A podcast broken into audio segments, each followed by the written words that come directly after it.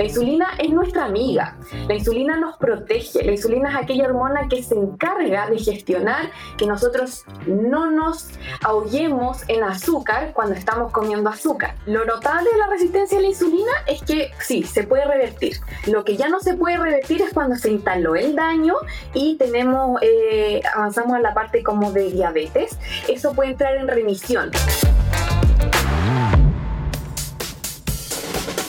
¿Qué tal? Bienvenidos a un nuevo episodio de Empiezo el lunes, un podcast para todas las personas que quieren iniciar un cambio en su vida y modificar sus rutinas alimenticias. Mi nombre es Álvaro Arias y en el episodio de hoy voy a conversar sobre resistencia a la insulina con Paula Ciola, enfermera y health coach. Pero antes, chiquillos, por favor recuerden suscribirse y activar las notificaciones para no perderse ningún episodio y obviamente apoyar el programa. Ahora sí, bienvenida Paula, ¿cómo estás? Muy bien, muchas gracias. ¿Cómo estás tú, Álvaro? Muy bien, Paula. Oye, qué rico que te vaya haber hecho el tiempo. La Paula nos está aquí hablando desde Washington, está en Estados Unidos, así que obviamente un honor que te a hacer el tiempo para poder hablar un poquito de la resistencia a la insulina, que es un tema que está hablándose harto en redes sociales eh, y que hay muchas personas que quieren entender un poco más. Paula, a todos los invitados nosotros siempre les pedimos que hagan una pequeña introducción de ellos mismos para que las personas que estamos al otro lado escuchando el podcast podamos conocerte mejor.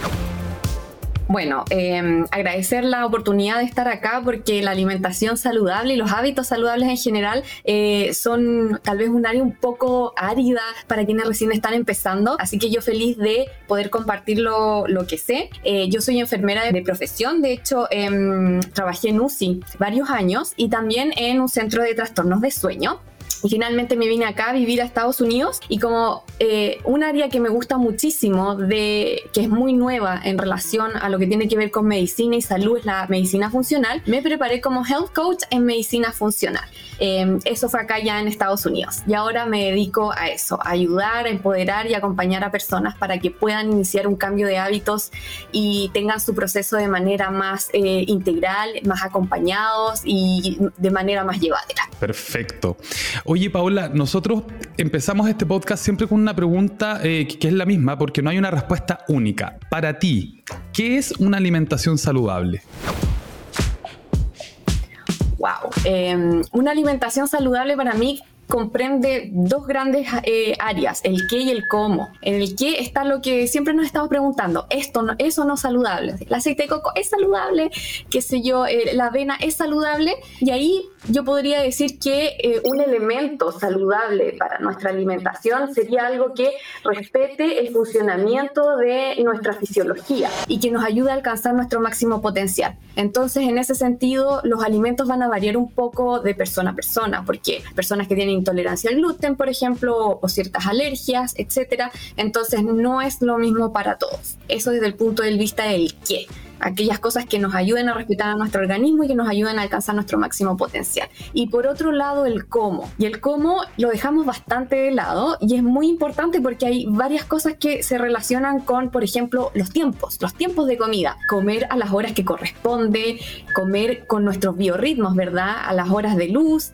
dejar de comer tempranito, que es lo que propone harto el ayuno intermitente, que ha agarrado harto vuelito el último tiempo, que le ha ido bastante bien, pero también lo que tiene que ver con el contexto que rodea nuestra alimentación. Nos sentamos a comer a veces apurados, nos sentamos a veces a comer sin estar presentes y eso nos lleva a tener una alimentación que es poco saludable porque no conectamos con nuestras señales ni de apetito ni de saciedad y estamos adelantando lo que tenemos que hacer después o lo que vamos a comer después. Entonces el cómo eh, es muy importante en ese sentido. Es una visión súper integral finalmente de lo que es la alimentación, que tal cual como tú decís muchas veces en redes es reducido como a satanizar un alimento cuando en realidad no, no, va por ahí. Hay que, hay, primero uno tiene que conocerse cuáles son, en el fondo, nuestros requerimientos, nuestros objetivos, eh, qué es lo que le hace bien a nuestro cuerpo y desde ahí ir definiendo, como bien dices tú, qué es saludable para uno. Ahora, con respecto al tema eh, que vamos a tocar hoy día, eh, la resistencia a la insulina, para el que nos está escuchando y no entiende mucho, lo ha escuchado, ha, hablado de la insulina, de los pics de insulina, de los productos y todo, pero ¿qué es la resistencia a la insulina? Wow, es una, es una pregunta que es muy atingente porque casi un 30% de la población podría estar eh, cursando con una resistencia a la insulina y no saberlo. Eh, la resistencia a la insulina es una alteración de nuestro metabolismo entendiendo el metabolismo, no la velocidad con que uno va al baño o no la velocidad con la que uno adelgaza, sino la capacidad que tiene nuestro cuerpo de tomar un sustrato, puede ser carbohidratos, puede ser grasas, y transformarlo en energía. Para eso tienen que ocurrir una serie de reacciones y se tiene que armar una orquesta de hormonas y de procesos en los que media la insulina. La insulina es nuestra amiga. La insulina nos protege. La insulina es aquella hormona que se encarga de gestionar que nosotros no nos ahoguemos en azúcar cuando estamos comiendo azúcar. Entonces, ella es la que va y le toca la puerta a el receptor que está en las células, nuestro cuerpo, nuestras células musculares, nuestras células hepáticas, eh, que son las del hígado. Entonces ella hace knock knock, toca la puerta y el receptor le dice, ah, traes azúcar, adelante, pasa. Pero por ciertos mecanismos, por ciertas conductas, ciertos hábitos, sucede que este receptor se pone pesado, se pone eh, medio desconfiado y le dice, mm, creo que no te voy a dejar pasar, creo que no puede ser que siempre me estés trayendo tanta azúcar a mi cuerpo, así que mm, mm, no, no creo, eh, devuélvete. Entonces el páncreas, que es el órgano, que es una glándula que tenemos en nuestro abdomen encargada de la producción de insulina en la cabeza del páncreas, dice, oh, caracoles, hay que producir más insulina porque la insulina no está funcionando. Y empieza a haber un aumento de la producción de eh, insulina, lo que se conoce como hiperinsulinemia. Entonces, como resultado, tenemos la insulina alta y esta, este como aumento de la hormona puede ser no tan beneficioso, lo describe el doctor Jaramillo como los celos. Un poquito está bien, pero mucho ya puede ser peligroso para la relación.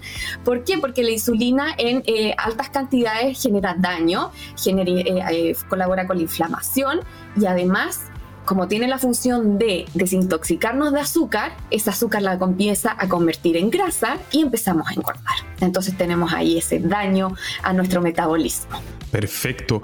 Y la resistencia propiamente tal, eh, ¿cómo se genera? O sea, eh, partamos de la base que no todos tenemos resistencia a la insulina, vamos a preguntar más adelante si es hereditaria o algo así, pero ¿cómo yo me voy, eh, cómo yo la genero en el fondo? ¿Qué es lo que tengo que hacer en términos de acciones? ¿Cómo la ayudo a que se, vaya aumentando en mi organismo? Eh, ¿Qué es lo que, lo que no estoy haciendo bien para haber llegado a este punto, verdad?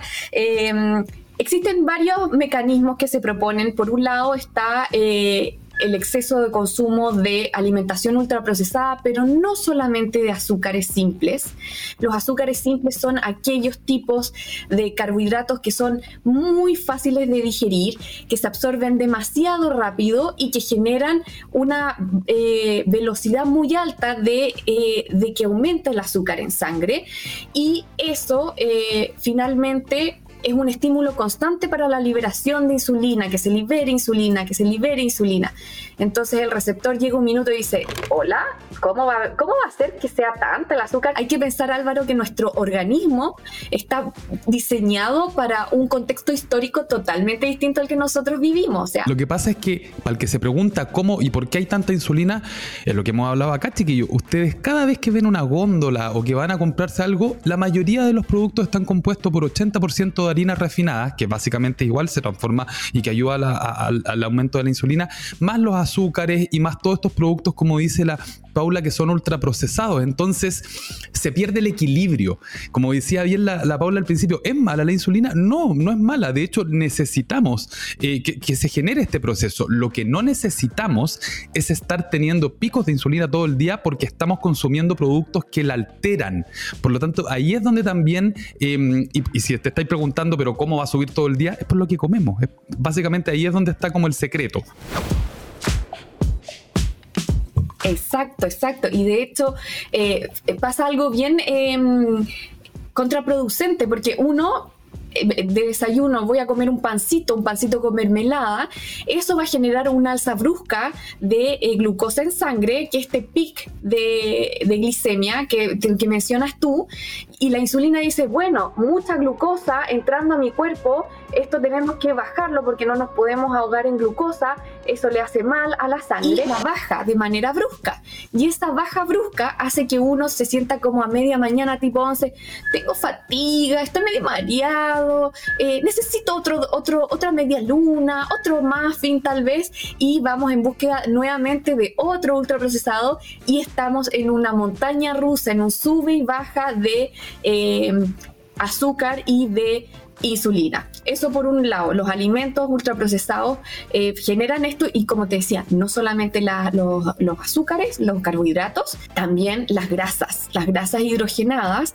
Está la teoría ahí de que tienen una acción a nivel de este receptor de insulina, a nivel de la célula, que lo vuelve em, menos sensible, lo afecta y al afectarlo, cuando viene la insulina con su noble intención de knock knock, te traigo azúcar, este la manda con viento fresco de vuelta, no, no te voy a dejar pasar. hasta llegaste. Hasta llegaste. Paula, una consulta. Eh, nosotros entendemos obviamente que este problema de la insulina se produce en gran parte, como estamos comentando, por las altas cantidades de azúcares que están presentes en todos los ingredientes y en todos muchos ultraprocesados, como decís tú, eh, que, no vienen de la naturaleza propiamente tal, acompañados de fibra o de vitaminas o de otras cosas que lo componen y que lo equilibran, sino que hablamos de ultraprocesados.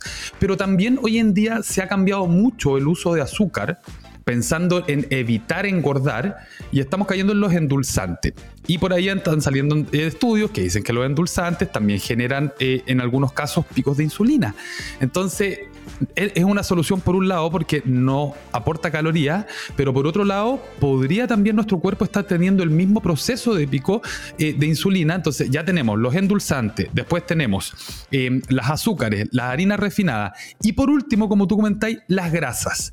Pero ¿Puedes explicarnos la diferencia, y sobre todo para el que está escuchando y que tal vez entiende grasa como un todo? ¿Cuál es la grasa buena y cuál es la grasa mala? ¿Cuál es la hidro, cuál es la, hidro, cuál es la vegetal, la, que se fríe y cuál es la diferencia tal vez con una palta o con un salmón que siempre le hacen tanta eh, propaganda? Exacto, exacto. Tenemos distintos tipos de grasa, igual como tenemos distintos tipos de, hidratos de carbono. No, no todos son eh, dañinos, no todos son eh, el veneno mismo.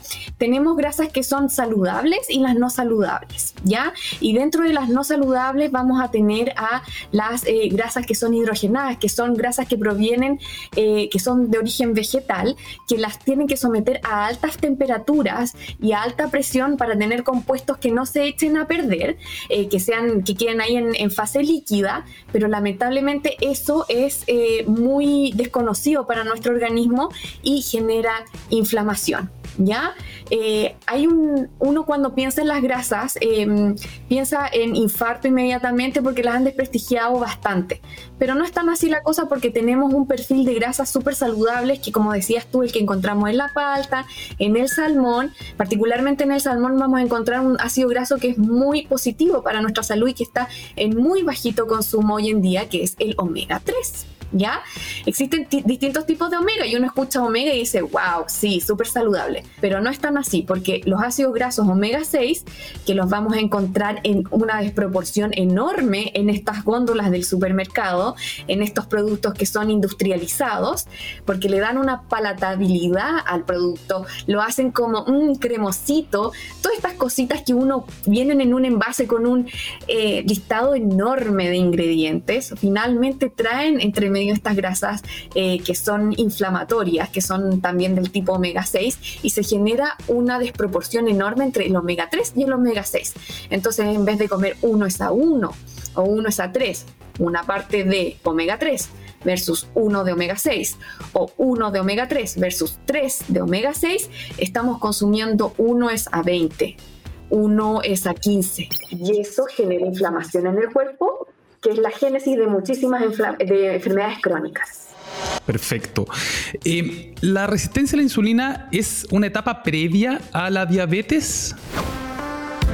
No, No es etapa previa a la diabetes porque la diabetes también consiste en tener resistencia a la insulina. Es una de las circunstancias que favorecen que después se presente la diabetes. La resistencia a la insulina es como esto que el receptor se pone porfiado y va a permanecer en tu cuerpo cuando tú desarrollas diabetes. ¿Qué es lo que pasa cuando pasas después a una prediabetes y después a una diabetes? Que al principio, cuando tú tienes resistencia a la insulina, tus niveles de insulina están aumentando para que podamos gestionar todos estos azúcares, estos carbohidratos que vienen ingresando al organismo y tu páncreas en su noble intención de disminuir los niveles de azúcar en sangre lo logra. Entonces tú vas, te tomas la glicemia y te sale buena y yo estoy súper saludable porque tengo una glicemia en 88, 90 y eh, estoy sano y la verdad es que no, que eso es a costa de mi super insulina alta. Entonces eh, ahí tú puedes ver resistencia a la insulina y eso se ve con algunos exámenes que hay que correlacionar entre los que están la curva de insulina, el OMA, la glicemia, la, el test de tolerancia oral a la glucosa, que lo podemos explicar después. Y después cuando ya esta cuestión se desbordó, porque no hicimos cambios, porque seguimos igual de sedentarios, no tenemos masa muscular, andamos estresados, estamos durmiendo poco, comemos un montón de eh, azúcares simples, etcétera, ya nuestro páncreas con toda la insulina del mundo ya no está logrando bajar esos niveles de, glucosa en sangre y ya la empezamos a tener sobre 100 que es un, número importante, entonces cuando está entre 100 y 125, eh, ya estamos acercándonos a algo que se llama em, glicemia en ayuno alterada, eh, y esa glicemia en ayuno alterada, eh, junto con una intolerancia oral a la glucosa, podría ser una prediabetes, por ejemplo. ¿Ya? Que son exámenes que uno toma. Y después cuando ya la cuestión se salió de todo control y en ayunas nuestra glicemia está muy, muy alta, es decir, sobre 126 después de que me tomaron dos muestras de sangre, ahí yo ya estoy diabético. Ya, perfecto. Oye, y con respecto a la resistencia a la insulina, ¿es posible revertirla? ¿Qué es lo que tengo que hacer en el caso de que... Eh, mira, en realidad vamos a dividir esto en dos preguntas. La primera, ¿cuáles son los síntomas que yo podría estar sintiendo eh, para poder hacerme el examen y ver si estoy, eh, en el fondo, si tengo resistencia a la insulina, como que tengo ahí el bichito en la cabeza que me está preguntando, oye, ¿tendré o no? ¿Qué, ¿Qué, indicadores hay? Y la segunda, ¿qué puedo hacer para disminuir este, o sea, y para controlar en el fondo como este proceso? Lo notable de la resistencia a la insulina es que sí, se puede revertir. Lo que ya no se puede revertir es cuando se instaló el daño y tenemos, eh, avanzamos a la parte como de diabetes.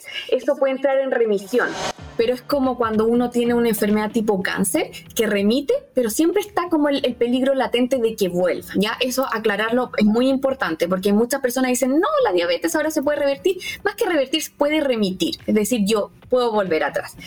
¿Qué es lo que hacemos cuando tenemos eh, resistencia a la insulina? Em, ¿O qué es lo que vamos a presentar cuando tenemos resistencia a la insulina? Acumulación, tener un patrón de acumulación de grasa abdominal prominente, así como esta ponchera cervecera, así como esta guatita que está ahí en, el, en, el, en la parte media de, nuestro abdomen. Incluso si tú no tienes un abdomen muy prominente, pero tienes tendencia a acumular grasa en tu zona abdominal, eres mujer, las mujeres tendemos más a acumular grasa en las caderas, en las piernas, pero si tú eres mujer y notas que estás acumulando más grasa en el tercio medio sin tener una panza muy prominente, ahí tienes que prestar atención porque puede que no tengas resistencia a la insulina, pero es una señal interesante de que pudieses tener mala sensibilidad, es decir, que tus receptores ya empezaron con una pseudo desconfianza, están ahí como con la duda, no desconfiamos totalmente, pero con la duda, entonces ahí hay que prestar atención. Otra cosa que sucede cuando se instala una resistencia a la insulina es que pudiese aparecer algo que se llama cantosis nígricas, que es que los pliegues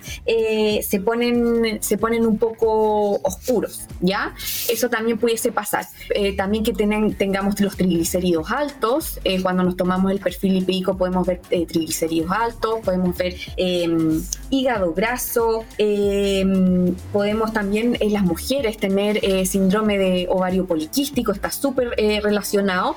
Y bueno, esto que te decía yo, el craving, el antojo por dulce después del almuerzo en la tarde, es un signo bien, bien que hay que prestarle atención a estas personas, bueno, me incluyo, estas personas que necesitamos el dulcecito en la tarde eh, o, que, o, que nos, o que nos da un dolor de cabeza después de a las pocas horas de comer, una fatiga, falta de energía, eso pudiese estar dando cuenta que tenemos resistencia a la insulina. Perfecto, ahí chiquillos para que puedan ir tomando atención y evidentemente ir chequeando su salud cada cierto tiempo, eso siempre va a estar recomendado, es mejor abordar el problema desde el inicio y recuerden, no tanto con remedios, sino que desde el origen, con comida, que es básicamente el combustible que cada uno de nosotros ocupamos en nuestro cuerpo y lo que hace que funcionemos mal o bien, es así de simple. Vamos a pasar a la primera sección chicos del podcast, que es mito, realidad o depende. Aquí Paula vamos a hacer algunas preguntas que tienen como intención a clarificar estos mitos que hay en torno al tema de hoy, que es resistencia a la insulina, ¿ya? Vamos a pasar al primero. La resistencia a la insulina puede prevenirse evitando los alimentos refinados y altamente procesados, altos en harinas o dulces. ¿Mito, realidad o depende? Realidad. Es una realidad que uno puede hacer prevención de esta condición eh, a través de una alimentación que sea rica en fibra, que sea rica en proteína, eh, que incluya grasas saludables y que disminuya el consumo de alimentos muy refinados. Ahora, hay que hacer una salvedad.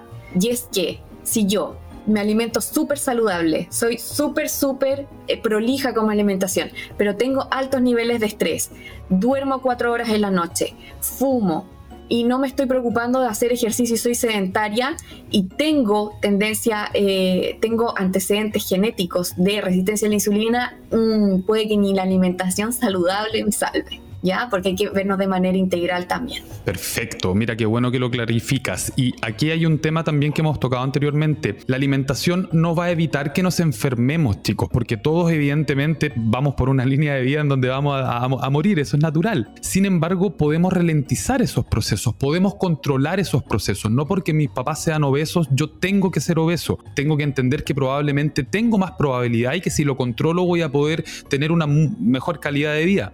Eso obviamente en un escenario ideal, todos sabemos que a veces esas cosas también eh, son culturales y se van traspasando, pero llega un momento en que todos llegamos a un grado de conciencia en el cual podemos tomar una determinación y como dice el podcast, empezar el lunes, el martes, el miércoles, cuando sea, pero tomar la decisión y, ahí ir un poquito a la acción. ¿El síndrome de resistencia a la insulina es hereditario, mito, realidad o depende? Eh, depende. A ver. Sí, depende, porque hay personas, eh, como dices tú, que tienen tienen esta, eh, como esta tendencia, tienen en la familia diabetes y daño metabólico, y eso también se asocia con los estilos de vida que uno va heredando. Es una familia que es sedentaria, es una familia que es buena para tomar Coca-Cola, es una familia que consume mucho pan, es una familia que consume platos grandes. Y además tenemos esta información eh, genética que ya se está transmitiendo, pero siempre digo, tus genes no son condenas los que te condenan son tus hábitos. Entonces, claro, si tengo un componente genético muy predominante, muy importante, va a tener que hacer un mega esfuerzo. Pero por otro lado, tenemos personas que no tienen antecedentes genéticos, que no tienen nada en la familia de diabetes, pero si son estresados, fuman, duermen poco, comen muy procesado, van a desarrollar sí o sea una resistencia a la insulina. Y tampoco hay quien los salve. La resistencia a la insulina puede revertirse ya que no es una enfermedad, sino un trastorno metabólico. ¿Mito, realidad o depende? No, realidad, absolutamente. Era lo que te explicaba, entender que el metabolismo está lleno de reacciones dentro de eh, las que participa la insulina como, como hormona, como comunicador de lo que las células tienen que hacer y toda la cosa. Y si ese mecanismo sufre un trastorno, que es este, este trastorno metabólico, em, finalmente vamos a tener eh, la, la, resistencia em, y se puede claramente trabajar, se puede eh, revertir, se, puede hacer algo al respecto. Es como un, un, grito desesperado de tu cuerpo, por favor, haz algo, hazte cargo, vamos por mal camino. Tu yo del futuro. Exacto, exacto. Tal cual. ¿Solo las personas con sobrepeso padecen este síndrome? ¿Mito, realidad o depende? No, mito, falso. Falso, falso, falso. De hecho, eh, voy a echar al agua a mi mamá. Mi mamá es súper flaca y es resistente a la insulina. Y esto tiene que ver con algo que... Eh, es la falta de masa muscular. La falta de masa muscular es un factor de riesgo aunque no esté enunciado tal vez en, algunas publicaciones o no esté enunciado en la, guía clínica del Ministerio de Salud, porque el músculo es un em, tejido metabólicamente activo, tiene muchos receptores de insulina. Si yo no lo estimulo, voy a tener una sensibilidad a la insulina pobre. Eh, también tiene mitocondrias, que son las que ocupan la glucosa, las que oxidan la glucosa para em, convertirla en energía. Entonces, eh, una persona flaquita eh, también tiene como excusa, yo soy flaca, entonces, o yo soy flaco, entonces no hago ejercicio, me alimento con, con muchas azúcares, con muchas harinas eh, y va a terminar desarrollando una resistencia a la insulina igual. Es verdad que el tejido adiposo, la grasa, el exceso de grasa, eh, es parte de la, de la causa de la resistencia a la insulina, pero una persona flaca puede tener resistencia a la insulina. Perfecto. Eso también para que vayamos preocupándonos, como dice la Paula, de la masa muscular. Yo creo que no, hemos hecho un capítulo todavía sobre la, importancia de la masa muscular y es un tema pero muy, muy, muy relevante eh, para entender que a veces el envase eh, que vendría a ser el cuerpo no necesariamente refleja cómo está en el interior. O sea, pueden haber personas con sobrepeso, ya que lo hemos hablado, súper sanas, súper saludables. No hay para qué ser flaca o no hay para qué tener estereotipos tampoco. No porque yo tenga calugas voy a hacer o porque el tipo haga fitness va a ser saludable. Probablemente incluso, chicos, lo hemos hablado acá, son mm, deportes, porque en realidad son disciplinas, que no necesariamente inclusive van a ser saludables propiamente tal como tal vez tú y yo concibo algo saludable, porque hay que tener bajos porcentajes de grasa, se exige al, cuerpo de una manera tremenda, es cosa de los futbolistas, inclusive cuando eh, están en etapas de carrera que se están retirando, que tienen las rodillas todas desgastadas. Entonces, la alimentación es, es, un todo y que evidentemente eh, va, como lo dijimos delante, a construir la base sobre la cual tú te vas a ir desarrollando y nadie quiere llegar a viejo con una calidad de vida eh, por decirlo de alguna manera, mala, para no ser tan, tan pesado. Claro, Eso, claro, como depender tanto. Hay que, hay, hay, que ir entendiendo que la expectativa de vida cada día es más alta y la decisión de hoy día es la que nos va a tener como resultado el día de mañana cómo vamos a estar. Por eso que ahí uno habla mucho del yo del futuro. Tu yo del futuro te está pidiendo hoy día que tomes acción para que evidentemente mañana no tengáis que... Eh, resolver todo con remedios, fármacos y, lo que te ahorraste tal vez ahora en comida, te lo termináis gastando después en medicina. No es la idea o en días cama. el día cama UCI es muy, es Yo trabajé mucho tiempo en UCI, eso también fue una motivación importante para dedicarme a lo que hago ahora, Álvaro, porque eh, yo vengo del futuro prácticamente. Veo, veo como la, línea eh, eh, de patología, de lo mal que uno puede quedar, siendo que estas cosas se pueden revertir con cambio en el estilo de vida. Entonces, esto que mencionas tú de la masa muscular también tiene que respetar con respetar a nuestro modelo biológico. Nosotros vivimos una vida antinatural sedentaria que en el fondo nos está condenando a ir en contra de las necesidades biológicas de nuestro cuerpo. Entonces, eso es fundamental que lo entendamos. Alimentación por un lado, pero también darle al cuerpo lo que necesita, el movimiento, la estimulación de los músculos, las horas de sueño, que son fundamentales. Total. Y si no te gusta el CrossFit, no hagas CrossFit. Si no te gusta trotar, no salgas a trotar. Si no te gusta ir al gimnasio, no vayas al gimnasio. Haz yoga. Busca la disciplina. Sí, yo creo que también ahí es donde está el juego. Em, a veces somos muy fome o somos muy eh, flojos y no buscamos qué es lo que nos gusta. Y eso también eh, hace que no encontremos tal vez el deporte que nos llena. Em, ahora acá en Chile están dándose el tema de las canchas de pádel, pero uh, están jugando sí. en todos lados, en pareja, de a cuatro. Por ahí va, por ahí va. Hay que ir viendo en el fondo como cuál es la disciplina que a nosotros nos gusta y que no es una tortura. Em, puede, que sea sano, puede que, como decían el otro día en un capítulo, puede que la fruta sea sana, pero si no me gusta la fruta o la verdura, tal vez no es sana para, para mí como en términos psicológicos. Entonces busca alimento, busca deporte, busca cosas que sí te gusten y que tengan una alta adaptabilidad, para que no en el fondo viváis como en una tortura constante por tener que ser sano. Paula, vamos pasando a la segunda eh, em, etapa o a la, segunda cápsula del podcast que se llama Lunes sin culpa. Tal cual como indica el programa, eh, esto se llama Empiezo el lunes y es como un poquito una, ironía a todas estas personas que van como pateando un poco las metas y que no, después del 18 de septiembre, después de la Navidad, ahí como que se dando. Hay que empezar cuando sea, no hay, ninguna, no hay ningún peso en el fondo, puede ser un martes, un miércoles, inclusive chicos, a veces hemos hablado que el lunes no es un buen día porque parte todo, empieza el domingo que tenéis más libertad, ese día te podéis hacer el meal prep, te podéis cocinar, etc. Vamos con la primera pregunta de esta sección. Si mañana yo quisiera empezar una alimentación saludable, Paula, ¿qué es lo que a tu criterio primero yo tendría que hacer? Lo primero que uno tiene que hacer cuando quiere incorporar un hábito en general, ya sea alimentación saludable, más actividad física, es buscar tu por qué. Y esto lo veo mucho en las asesorías y lo, hacemos mucho en el coaching. Cuando yo hago algo porque sí, porque el doctor me lo dijo, porque me lo están repitiendo, porque es lo que se hace en redes sociales, e, esa motivación es muy débil. Entonces cuando se enfrentemos la primera dificultad, vamos a guatear. Vamos a guatear. Y además que la naturaleza humana es la del error, la de equivocarse, la de desviarse. Entonces necesitamos tener claro nuestro objetivo, nuestra brújula, nuestro norte, a dónde quiero ir, porque, qué es lo que quiero lograr. Entonces te voy a poner eh, mi ejemplo.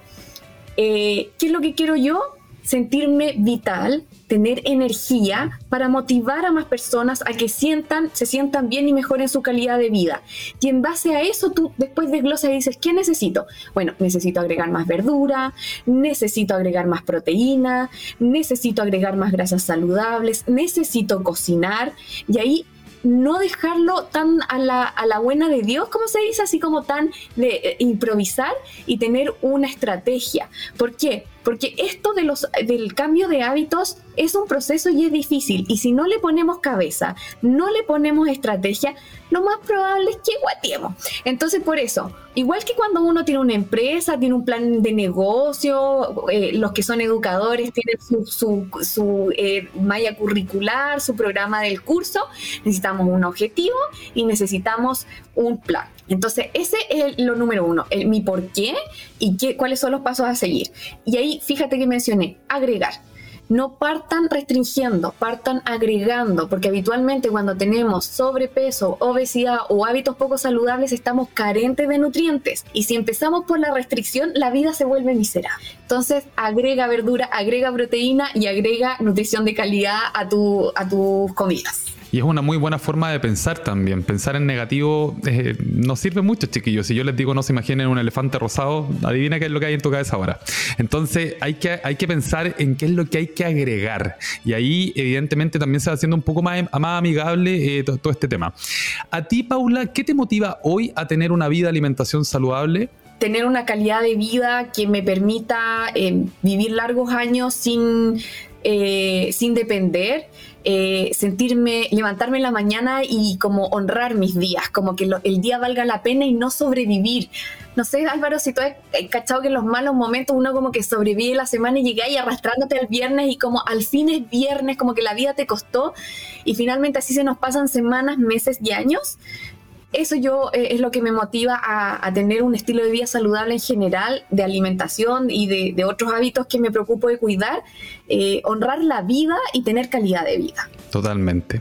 ¿Hay algún libro, Paula, o podcast, o charla, cuenta, app como la tuya tal vez que te ha ayudado a ti a mantenerte saludable y que podáis compartir? Mira, han, habido varias cuentas y he ido mutando, un poco porque me he ido un poco deconstruyendo en este proceso de la alimentación saludable. Al principio yo partí súper restrictiva y súper punitiva y la mala alimentación y lo que tienes que restringir y finalmente no va por ahí la cosa.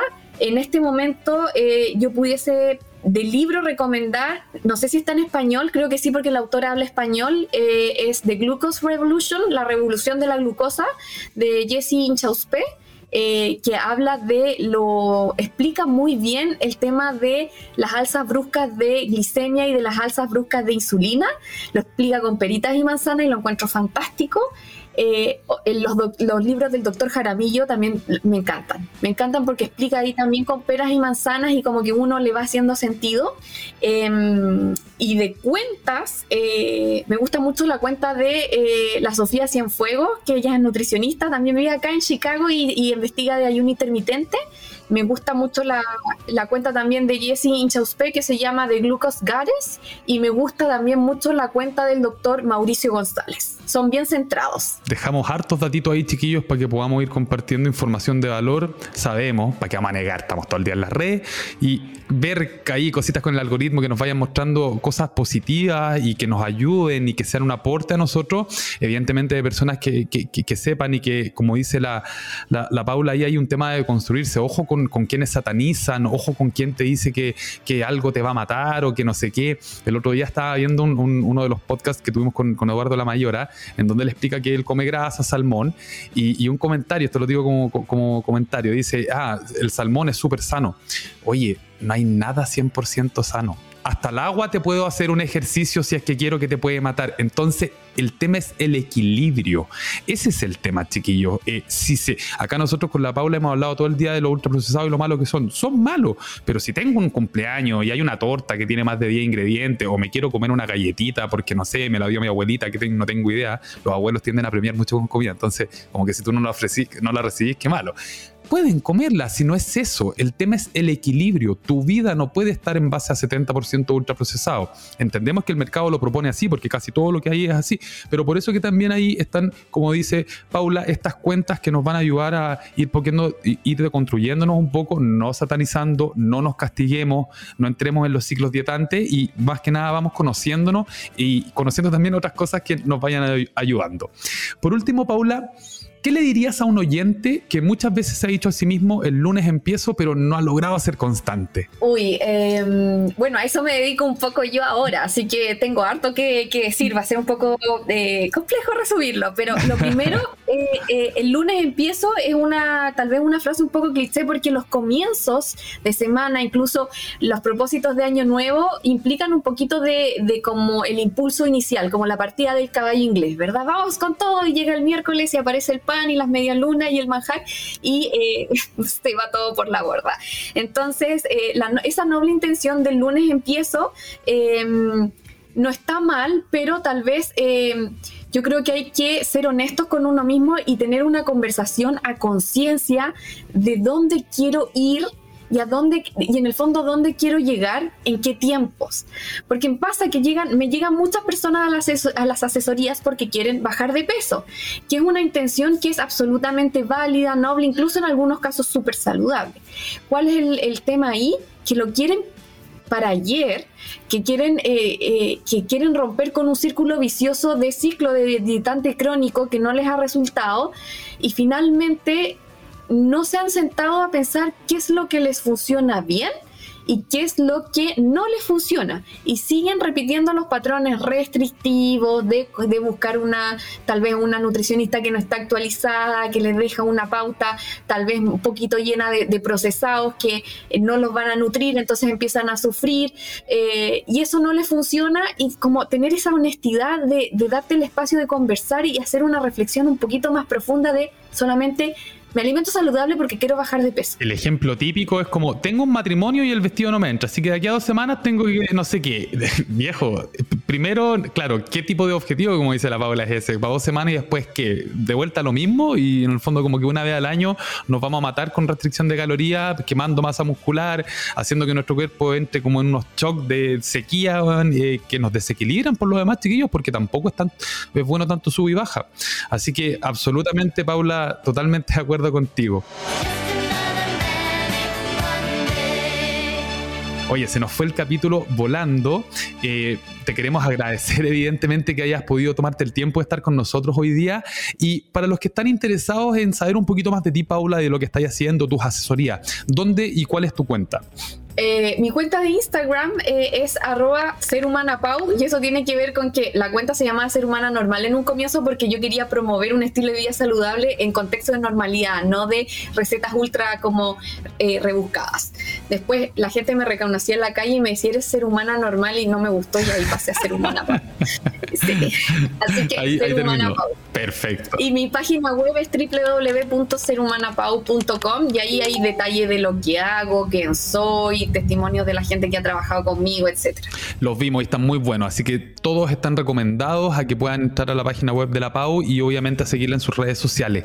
Seguir y tener coaching en estos procesos es una súper buena idea, chiquillo. Es, difícil a veces, eh, como dice la Pau, hay muchos temas culturales que uno a veces no entiende y mm, si bien obviamente a veces uno puede agarrar un libro y leer, seamos honestos, también a veces es bueno tener alguien al lado ahí que nos esté tocando el hombro y que nos esté ayudando, no solamente a través de un libro, sino que como que acompañándonos.